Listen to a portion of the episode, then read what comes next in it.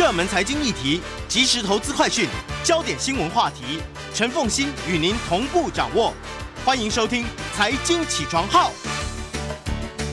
Hello，欢迎大家来到九八新闻台《财经起床号》节目现场，我是陈凤欣。每周选书早起读书，今天呢要为大家介绍的这本书是木马文化出版社所出版的《人类破坏性的剖析》。今天在我们现场的呢是台师大通识教育中心助理教授，也是正大的哲学博士季金庆季老师，也非常欢迎 YouTube 的朋友们一起来收看直播。我其实一直在犹豫说我要怎么形容这一本书，嗯，我自己，因为我在想说，我我承认这本书其实难读难懂。啊啊，我承认它难读难懂。但是呢，所以我就我就我就要很谨慎的使用我的用词用语。但是它真的太好看了，因为我承认它难读难懂。那它好看在什么地方呢？我觉得，因为它深刻的剖析了人性，而使得我们对于人性有了极为深刻的了解之后，我对于了解自己，我对于了解我周遭的朋友。我对于了解一些可能病态性人格的人，我都有了更多一层的理解。那这件事情呢，让我这这这里面哈很多细节都让我在思考呢，出现了很大的变化。比如说，我在呃几年前，我可能被一位我很好的朋友攻击，嗯，那莫名其妙的攻击，嗯。言行啦，哈，就言行之间啊，嗯，然后可能刻意的冷落啦，哈，类似像这样子。我其实当时很受伤，很难过。我在想说，我我没有对不起你什么事情，为什么要这样子对待我？可是我在，然后当然后来，我本来有一度想要放弃那个友谊的，但现在完全好了，啊，完全好了这样子。但我在看这本书的时过程当中，我就突然想到说，哦，他那一段期间受伤，所谓受伤是说。嗯他可能在呃生活当中的很多方面都不尽如意，对，啊，嗯，那就展现出来的是他对外的反而就变得攻击性变强，不是只有对我，他对很多人都变得攻击性变强。那我，我就不但不但突然理解了我的朋友，而且突然觉得很难过，我当时没有好好的安慰他，嗯。啊，所以我们你看这他就可以改变很多我们。人跟人之间的人际关系的，嗯，的相处之道，嗯嗯，所以季老师你责任重大。讲完了之后，希望能够更帮助大家比较容易读这一本书，而得到更好的启发。啊，季老师可不可以用一句话来介绍这本书？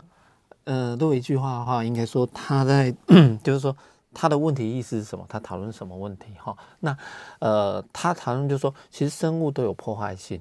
可是你会发现，人类的破坏性，哈，应该加一个字“破坏欲”。嗯，这为什么加一个“欲”？就是说，它其实它带有乐趣，这就有一点变态，就是过度了。很多人的破坏行为其实是带有破坏欲望，而且是认为这是一种乐趣的。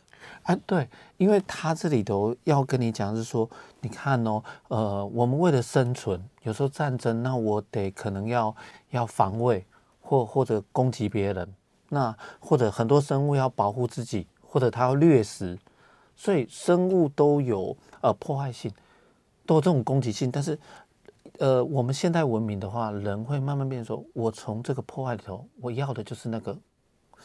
破坏本身，破坏本身，甚至在这里头，其实他觉得有一点，我觉得有点变态，是为什么你有快感？嗯，啊，那这这就不太对了。嗯、那他就这不是一般生物的本能。哎，对，就像你刚才说，我们生活中或职场中遇到有人对我们特别的攻击，那呃，如果老的观念会觉得说啊，那大概就是说有一些利害的利害关系或什么。呃，我占住他位置，他想抢或者什么这些东西，呃，我们觉得说那攻击的话还可理解，但是有时候就是没有为什么，我我就纯粹就是想攻击你，没有在这里头得到一个很大的快乐，嗯，那所以他的书里头你会发现他谈很多像这个所谓的虐待狂，嗯，甚至还有被虐待也是一种，狂，对，这哎这就这就可以要讨论。嗯、对，嗯，当然，我觉得他主要要去他主要先要告诉大家说，我们都说攻击行为是生物的本能啊，因为为了防卫、嗯、或者是为了要觅食，这些是属于生物的本能。他要告诉大家，但是一般的动物都不会有那一种恶性破坏的这一种攻击性。嗯，他们会有防御型的攻击性，但他们不会有恶性破坏的攻击性。对，因为没必要。对对，所以它跟你的生存无关的这种攻击性，在动物身上是不会出现的。嗯，嗯，可是，在人类身上会出现，会出现，而且会出现到最终是很病态的。对，而且他会跟你说，越是到现代的文明，嗯、这件事情恐怕要恶恶化了。所以，这跟我们的人际关系，或者跟我们每一个人的相处或者理解。其实是关系重大的，嗯、是的。好，那如果它不是动物的本能的话，那也有一种说法说，这是环境造成的，嗯、一切都是环境来逼迫的。环境造成的，对，行为主义。可他也告诉我们说，不纯粹是环环境造成的。哦，嗯。所以我们等一下就来进入里面的内容。可是我们要先来介绍说这本书的作者弗洛姆。好，呃，该怎么形容？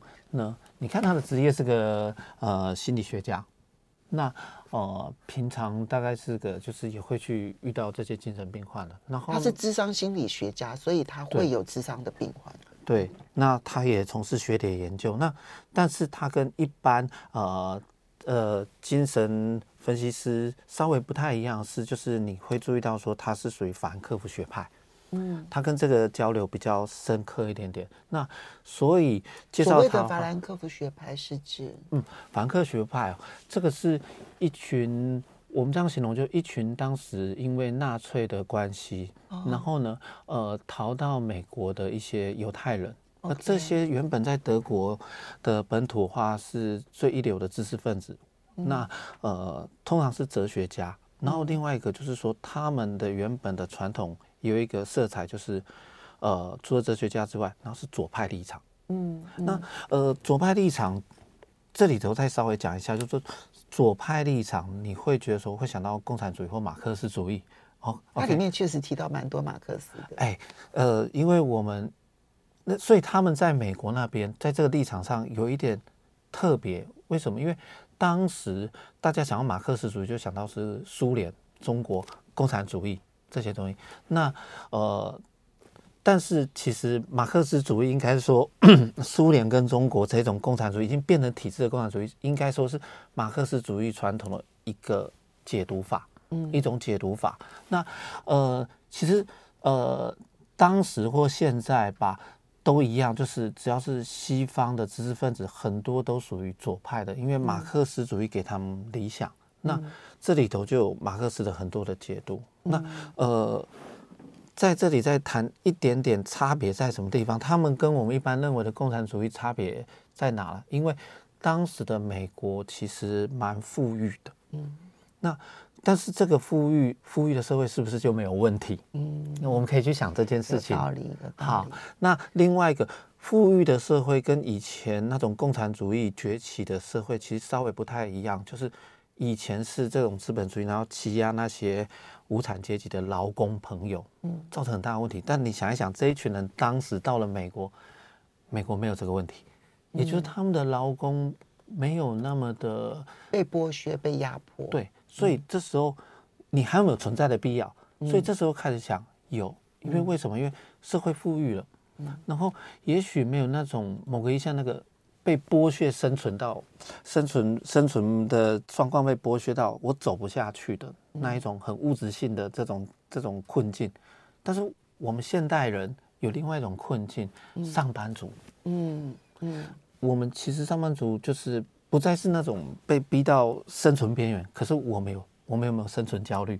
有，哎对啊，存在感焦虑，对，那刚好这个就是典型的法兰克福学派，他们把关怀的对象。转向中产阶级、嗯，生存焦虑，然后以及我的存在焦虑，嗯、他需要去解读 人类在现代社会里头所营造出来的这个焦虑是为什么出现的。对，比方说，我看不到我自己啊，嗯嗯，这这是一个我们好像进入到一个社会，就是说，好像到处都在讲 自我，自我，自我，是。可是，哎，怎么看不到我自己？要说的太好了，就那个感觉。因为这本书里头会重心点其实是放在这里的。嗯嗯嗯。所以弗洛姆是一位嗯，智商心理学家，然后临床心理学家，所以他确实有接触到这一些病态型的人格，对不对？哈、嗯，病态型的病人。但是呢，他同时也是一位哲学家，也是一位社会学家。嗯再加上他所处的团体的关系，嗯，所以他对于希特勒为什么会如此残忍特别有兴趣，嗯嗯，也因此这本书里头就会有一整个章节来谈希特勒的残忍，好，嗯，那当然各位有兴趣可以看，但是我觉得前面好，那关键点来了，他要去解释一个人为什么会那么残忍的前提，他要先必须了解人性是什么，嗯。这就所以他在解读人性的过程当中，就刚刚季老师所说的，呃，法兰克福学派这一批人要努力去解释一个问题，就是人在现代社会里头看似富裕、看似没有被剥削、看似没有被压迫的时代里头，我们为什么有这么多生存焦虑？我们为什么有这么多无聊时刻？我们为什么会有那么多忧郁病患？这一切的一切，其实他们要去回答人性需要什么？对，对，就是这本书里头最大的一个解答了。对对对，他的这个人，呃，这个路线的特别在什么地方？通常我们心理学，通常好像感觉上只是一个人的事情。嗯，好，那呃，再进阶一点点，比方说呃，弗洛伊德或或其他的这种这种心理学家，通常会说。有没有原生家庭的问题？啊，对。但是他们的关怀是更大的，因为他们原本是属于这种有点社会主义的，嗯，所以我觉得这位医生好像把他的关怀或者这个面向拉得更远。其实，因为他觉得你人是放在社会里头的，对，所以他出问题怎么可能只有跟原生家庭？没错。所以呢，他既不是纯粹的生物本能，也不是纯粹的。环境造成，它是相互可能都会有一些形成的性格，人的性格成为我们的第二本性。欢迎大家回到九八新闻台财经起床号节目现场，我是陈凤欣。在我们现场的是台师大通识教育中心助理教授、政大哲学博士季金庆季老师，也非常欢迎 YouTube 的朋友们一起来收看直播。今天为大家介绍的是木马文化出版社所出版的《人类破坏性的剖析》。这个书名啊，就非常的嗯学术论文的感觉。对。可是呢，嗯，因为他谈的是直指人心的本本性，嗯，所以我在这里面呢，哦，我越看到后面的时候，我觉得越欲罢不能啊。然后它里面有一个章节呢，我在看的时候，我我其实在旁边做了一个注解，我说。哇，真的像是诗一般的形容。嗯，我来，我来稍微念几句啊，然后大家来来听看看。他说：“自觉、理性还有想象力，扰乱了动物性生命特有的和谐。他就把人变成了宇宙中的怪胎。人既是自然的一部分，受物理规律的限制，而且不能改变它们。”但是同时，人也超越自然，所以它既是自然的一部分，同时又是跟自然分离的。嗯，它无家可归，但又被监禁在他与其他生物共有的家中。他在偶然的时间地点被抛进世界，又被迫在偶然和违背自己意愿的情况下离开世界。嗯嗯嗯。所以他这一段就是去谈人的。自觉以及跟自然分离这件事情，因为他没有办法靠生物本能生存下去，嗯，他必须要去学习生存，而学习生存这些事情，它就会形成很多性格。那这些性格，他都必须要痛苦的去摸索，而这些摸索的过程，一不小心就会形成我们人格上的缺陷。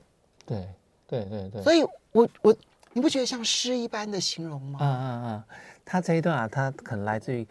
应该，因为刚才讲这个无家，这个我们海里去哈，来自于一个德国哲学家海德格。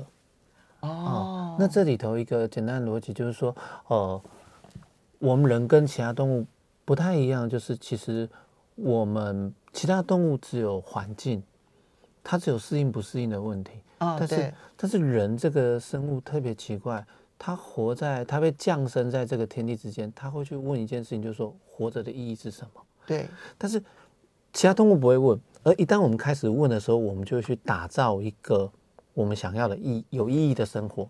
嗯，国家、社会啊、家庭这样的东西。嗯，那所以德国哲学家海德格就称这个这个叫 Unheilig，那个字眼如果拆开就是没有家，没有家的状况。哦、那但是它合起来叫做奇怪的，奇怪的。为什么叫奇怪？因为大家都其他的生物都跟这个天地很很适应。就天地，因为它完全的是根据生物本能在天地当中生存。对，它。它的生存的本能的目的是适应环境，对。只有人是要不断的改变环境，而且我们要打造它，对，打造它是。可是因为这样的话，它这个怪就在于这个，就是说我们不断的就会产生一个，就是说我想要安顿我自己，可是又安顿不了，嗯，那个感觉，嗯、对。那嗯，也许他也从这里就开始谈说，其实这里头有一个好重要的问题，如果其他生物。呃，跟天地的关系比较像是孩子在子宫里头，嗯，所以他就没有独立出来。嗯、但人某个一下是独立出来，对。那独立出来的时候，它就会产生一种，就是说，我要怎么把它合回去？嗯，不独立出来，你没有自主性，没有主体性。对。但是。我独立出来了之后，我又必须跟自然共存，所以我又必须要变成合一。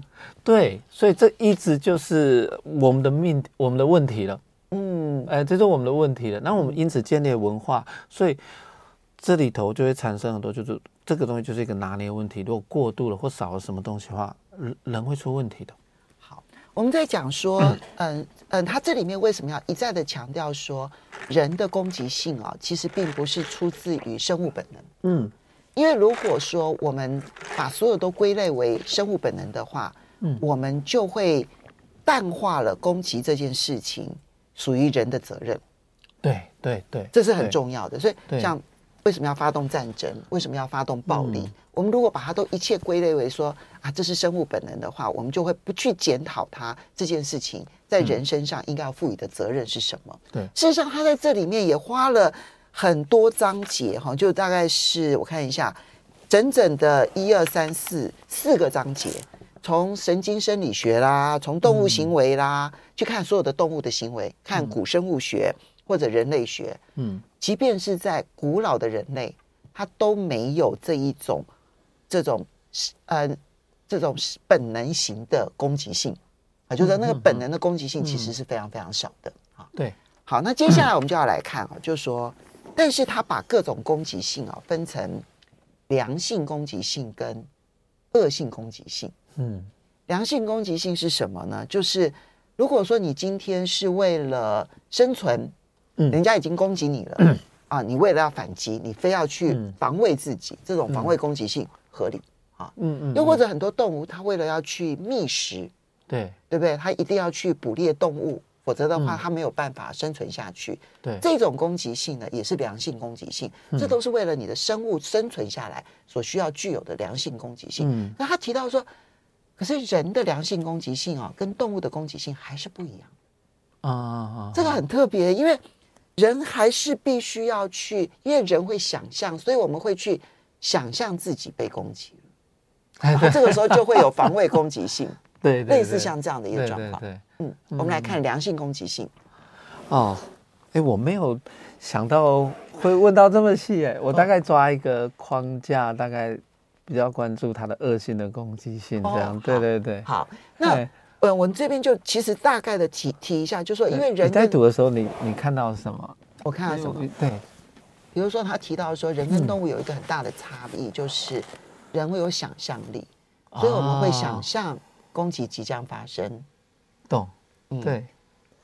他这里面其实有提一段，我觉得在台湾现状好适用。哎，你你读读或你说说看。提到说，我们有的时候会想象威胁，比如说领袖会告诉我们，我们即将被攻击，所以我们就要备战。嗯嗯嗯嗯嗯嗯嗯嗯。我看到这一段的时候，我就忍不住笑出来了，觉得现在台湾好适用。就不断的洗脑我们说，我们快发生战争了，所以我们就要准备战争。那只要我们准备了战争，对方就觉得我们可能要攻击他们，然后对方也就会准备战争，到最后战争就真的发生。人性有时候会出现这样，我们不只是政治格局，你去看看今天的脸书，嗯，或大家在社交媒体。我们自己就发言了。其实很多人的那个，其实事实上生活中没有哪个人攻击他或指责他，但他已经在想象别人会怎么指责他了。他可能就先反驳、先攻击。这个，我想这个应该大家也很常见吧。在脸书上面，这种社群媒体当中的酸民很多，其实是这样，他可能是。想象自己被攻击，他就来攻击你。他可能是想象他的群体被攻击了，嗯，他可能是想象他的一些什么样子的行为被攻击了，他就来群起的攻击你。对，我想象你虽然没有说，但是你是这样看我的，然后他就开始很独白的已经在在在在说话了，而这时这时候已经充满了很强烈的这种尖锐的，我要攻击的那个感觉。所以，对，想象是一个人跟生物一个。很大的不同，它其实是防卫攻击，可是、嗯、可是这种防卫攻击，动物是不会出现的，因为动物不会想象它被攻击，对。对不对？对。好，他说还有另外一个就是，嗯、呃，我们的生存利益跟动物很不一样。嗯，动物的生存利益很简单，就是有食物跟没食物。嗯，啊，但是我们或者是说，可能我的我的这个生存的地点要被被被这个抢走了。嗯，这个是动物呢，它的生存利益。嗯，可是人的生存利益很多，比如说名声，我的 reputation，嗯，这也是一种生存利益。嗯，譬如说财富，这也是一种生存利益。嗯，譬如说工作能力，这也是一种生存利益。就我们的生存利益，其实无关乎我们活不活得下来。对。可是，通通都是我们的生存利益，还有名誉啊！哦，对对对，然后我的存在感，对对对对对。尤其我们现在社会的很多人应该是存在感焦虑，对。所以这一种防卫性的攻击性，我看到之后，我就在想说，哦，原来我们的防卫的范围这么的广。对对对，不是很我们想到很实质的生存资源的这个这种竞争的。没错，好，所以在防卫的各种这种攻击。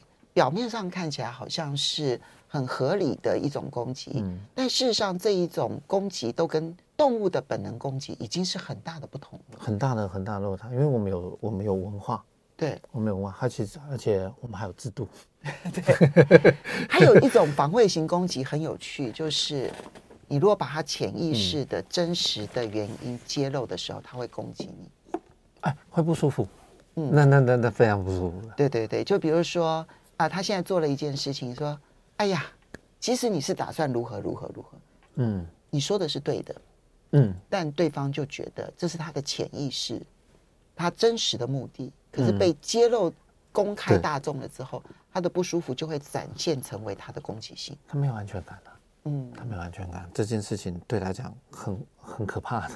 好，所以我们今天在讲这一些啊，一切的一切其实都是。”所以，我为什么会觉得说，他在我们人性生存或者我们生活在这个社会的时候非常重要？嗯，因为即便是良性攻击性，就这种防卫型的攻击性，它跟一般动物的防卫型攻击性已经有那么大的差别的情况之下，原来人可以在这么多情况之下可以展现防卫攻击性。嗯，就我刚刚所讲的，我会在这里面看到我朋友可能的情况。嗯，我就理解他了，或是说我就包容了，或者是说我会知道我那时候其实应该要做什么。哦，这在父母跟小孩人际关系当中都可以做得到的，都可以形成很大的改变的。哦，但这个这这变成他在其他书里头也反复在强调这个东西，但是这变成到这个地方，呃，因为我们现在社会不太重视。其实应该要重视的这个东西，没错。那他反而比较接近我们一般所谓的修行喽。所以我们稍微休息一下，嗯，等一下回来再来谈。欢迎大家回到九八新闻台财经起床号节目现场，我是陈凤欣。在我们现场的是台师大通识教育中心助理教授、正大哲学博士季金庆季老师，也非常欢迎 YouTube 的朋友们一起来收看直播。嗯，今天每周选书早起读书为大家介绍的是木马文化出版社所出版的《人类破坏性的剖析》。那破坏性其实是他谈论的重点，就是恶性的攻击性。嗯，老师，你要不要来解读一下弗洛姆他所说的恶性攻击性是什么？我们从大角度的，好，呃，不用照他的这个专业的，为什么？因为很多东西在他其他著作不会再出现了。嗯，那通常是反复出现的话，它会比较是就是它的核心哲学，核心的哲学。好，嗯、那我们这么说吧，我们刚才讲他是个心理学家，那也重视这个社会性。那呃，这里头一个关注就是他在讲人类的破坏性的时候，我们刚才在讲说为什么有那个过度的，那么这个他把它放在一个我们现代社会里头一个很重要的的的东西上面，就是存在感焦虑。所以是在现代社会当中，恶性、恶性破坏性的残嗯残忍的攻击性会变多的很大的原因，是因为自我存在焦虑。嗯，一个一个是这个，我们先从这个，你看哦，我们台湾也经历过早期，你看我们从农业社会转工厂跟公司，这是这时候在这第第一步的阶段里头会发生什么事情？就是我们后面工厂跟公司的组织方式，就是社会。为了效率化，把我们的每个人的专业切割的很细。对，他的假想是，如果公司跟工厂是一个大的一个机器的话，我们每个人就是这里头很专精的机械，好螺丝钉。那如你把你的事情做好，那么就会更高速的运转起来，总体效率会加大。嗯，那呃，这是现代社会的一个一个基本的样子，公司、工厂，然后。公务机关，这是工业社会的面貌。对，那么这里头就会产生什么东西？就是说，我们虽然会比较富足了，可是这样一个上班的情况，你不，你会有存在感焦虑。对，因为我如果变成了一个机器当中的一个小零件，嗯、我存在的价值是什么？嗯、我跟螺丝钉一样吗？对。如果我变成一个螺丝钉，我作为人是什么呢？嗯、对。那么，呃。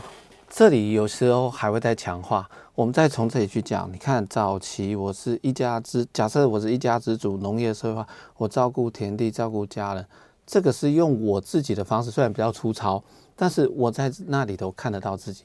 而现在我作为一个螺丝钉看不到自己的时候，那么我就有强大，是我感受不到我自己。我看不到，我认不出我自己的时候，那么这时候我就会有空虚跟无聊的问题。对，那也因为我看不到我自己，我会有一个存在感焦虑，然后再加上一个，我觉得这里头他始终在其他书也会出现的观点，就是还加上一件事情，就是因为人作为这种比较是体制里头运转的一个部分的时候，这个部分像什么东西，像 input 跟 output，嗯，那输入输出，对。那也像是刺激跟反应，以及说，在这个呃这种体制里头，就要决定说谁是听令的，嗯，谁是发令的，嗯嗯。那么这里头就会出现他说的这个所谓的，他很喜欢用的反复出现，不止这本书，其他书也出现，就是虐待狂跟受虐狂了。嗯，因为我们的工作占了我们一天时间太长了，嗯，那么我们也习惯了。这一种组织化的方式很像我们想象中的军队，就是先决定一件事情，谁发令，谁谁谁谁听令。嗯，那么久了久久了之后呢，其实已经不只是职场了。你会发现，回到生活当中，连人际关系的这种互动，有的人其实不是有的人，还蛮多人，其实简单的朋友关系、爱情关系，他已经习惯一个逻辑，就是说我们谁当老大。就谁来发号施令，谁来听命令。哎，所以虽然说你就那种很极端的例子，他可能变成施虐狂或者受虐狂，但事实上他在人际关系当中，他就是一个一个下令，一个听令的这种相互的共生关系。对，我们都朋友关系跟夫妻关系，嗯，他都会产产生这个样子，而这个时候我们就会失去。某一种原本他一直在强调人的爱的能力或正常的交流能力，嗯，因为正常的交流能力应该是说，呃，比方说我们第一次见面，那我我我不断在想，哎，凤琴姐是什么样的人？嗯，那那我要怎么去接？就是它像个对话过程。嗯嗯嗯。呃，你丢球给我，那我怎么接？嗯、可是，其实我们现在生活的话，它制度化就变成说，那个就不是丢球接球这样的一个艺术化的活动，这种需要修炼跟文化陶养的。嗯。它有很大的不确定性，而他所说的这种因为工作和社会结构而来的这个虐待跟受虐狂，它变成一种。我要把那个活的人的关系变成机械化的关系。嗯，对，所以像我跟季老师见面，也许我们应该要用借由聊天，然后借由相互了解的方式，去理解你是一个什么样子的人，然后处置一个什么样子的位置。嗯，我是一个什么样的人，我处在一个什么样的位置，对不对？好，我们应该用这样的方式来相互认识。那今天如果我们变成同事，嗯，你就是负责什么工作的人，对，我就是负责什么工作的人。我对于你负责的工作以外的那个人，我不关心啊，我也不在乎，对，我也不知道，嗯，然后你就没有被看到，对，那也因为这样我，我我有存在，当我有存在感焦虑的时候，在职场上或交友关系上，常常有一种我会过度攻击出现在这里，也就是说，嗯、我必须让你知道我是谁，你看到了我了吗？嗯对，我要让这个公司的人看到我这样子。对，那呃，在网络世界外面是很有可能就是我们今天讲的刷存在感，而且这种刷存在感可能还我们讲这样是很轻松，可是当你有存在感焦虑的时候，没被看见的时候，你甚至会用恶意，好一点还算夸张的取悦的动作搞笑，哦、但是。猛一点的，恐怕就是很强的攻击性的，因为就激烈攻击行为。哎，他要让别人看到他这个激烈攻击行为，我觉得还包括说刚才的，因为他从前面我们聊过的一个逻辑来，因为我们独立了，独立也负担也负担了孤独了。嗯，那孤独的话，我就没办法重回到人群当中，或者全回到原本的这个社会整理当中。但我怎么回去？我如果没办法用正常的方式回去的话，我会用一个超强的破坏性行为让你记住我。